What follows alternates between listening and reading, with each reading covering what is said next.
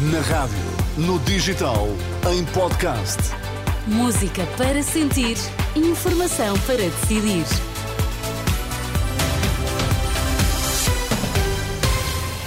Três minutos depois do meio-dia vamos às notícias com José Pedro Frazão. Olá José Pedro, o que é que temos agora? Pelo menos 28 pessoas detidas numa operação de combate ao tráfico de seres humanos no Alentejo.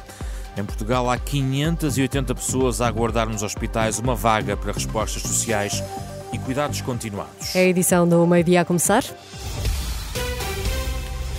Chama-se Operação Espelho. Contou com o envolvimento de 480 operacionais em várias cidades e freguesias da região do Baixo Alentejo. Pelo menos 28 pessoas foram detidas esta terça-feira nesta operação de larga escala que a Polícia Judiciária tem ainda em curso no Alentejo, o âmbito do combate ao tráfico de seres humanos. A Polícia Judiciária acredita que os suspeitos integram uma estrutura criminosa dedicada à exploração do trabalho de cidadãos imigrantes. Na sua maioria, estes migrantes eram aliciados nos seus países de origem, como a Roménia, a Moldávia, a Ucrânia, a Índia, o Senegal, o Paquistão, entre outros países. Vinham depois trabalhar em explorações agrícolas no Alentejo. Os suspeitos são portugueses e também de outras nacionalidades, estão indiciados pela prática de crimes de associação criminosa, tráfico de pessoas, auxílio à imigração ilegal, branqueamento de capitais e fraude fiscal, entre outros crimes.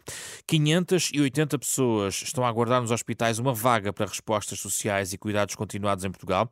São dados avançados pelo coordenador do Plano Nacional de Envelhecimento Ativo. Recorde-se que em setembro o diretor executivo do Serviço Nacional de Saúde falava em 1.600 doentes internados a aguardar resposta social e vagas na Rede Nacional de Cuidados Continuados Integrados. O coordenador do Plano de Envelhecimento Ativo adianta que só este ano foram colocadas 1.292 pessoas em lares, numa ação conjunta entre a Segurança Social e a Saúde. Dizem eh, ser alvo de discriminação por parte do governo. Os enfermeiros estão concentrados frente ao Ministério da Saúde é uma iniciativa do Sindicato de Enfermeiros Portugueses. Alegam que a paridade salarial de carreiras especiais com retroativos não abrangeu a sua classe profissional, que também não viu reparados os pontos da carreira com retroativos.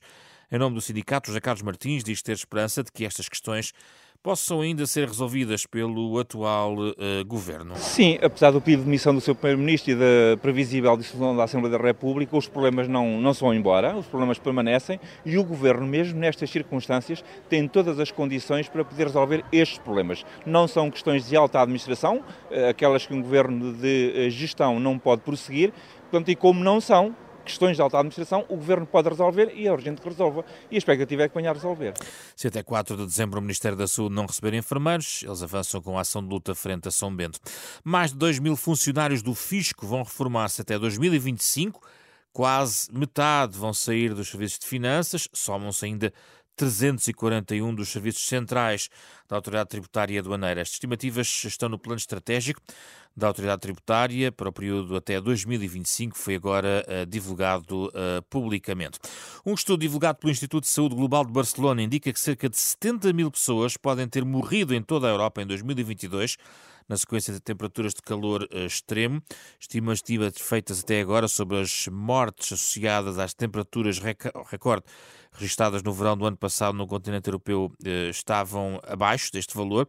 A investigação foi agora publicada na revista The Lancet Regional Health em termos europeus e revê então alta estas estimativas já conhecidas pelas mortes associadas uh, aos mortes em excesso associadas ao calor extremo na Europa. E tudo isto está em rr.pt. Obrigada, José Pedro Frazão, e até já.